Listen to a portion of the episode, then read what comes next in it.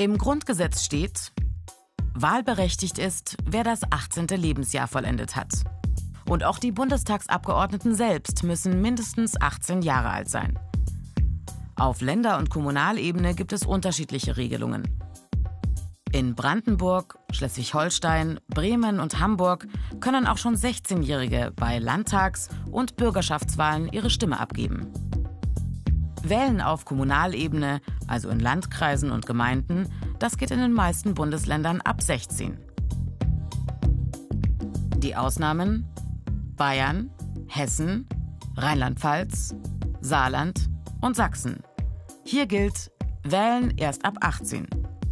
Beim passiven Wahlrecht, also dem Recht, selbst zu kandidieren, gilt bundesweit für alle Wahlen Mindestalter 18.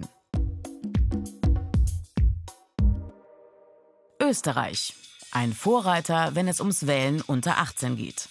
Seit 2007 können 16-Jährige bei Kommunalwahlen und bei Nationalratswahlen ihre Stimme abgeben.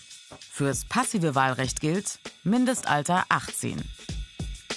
Eine Studie zur österreichischen Nationalratswahl 2017 zeigt, die Wahlbeteiligung bei 16- und 17-Jährigen ist sehr hoch.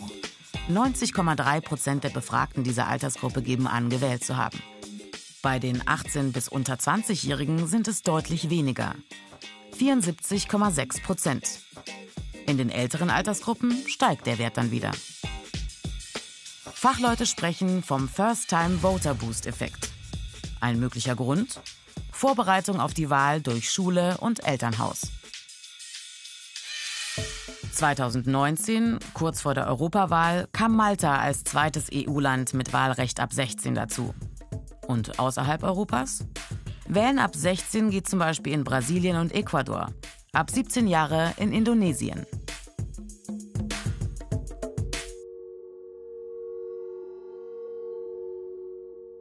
U18, eine Initiative von Jugendorganisationen, unterstützt durch die Bundesregierung, hat ein Experiment gemacht und im Mai 2019 eine U18-Europawahl organisiert für Menschen unter 18.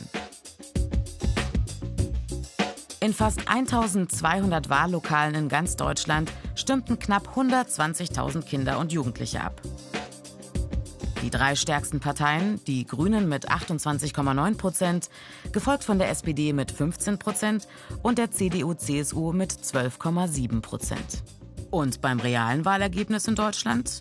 CDU und CSU 28,9 Prozent, Grüne 20,5 Prozent und SPD 15,8 Prozent.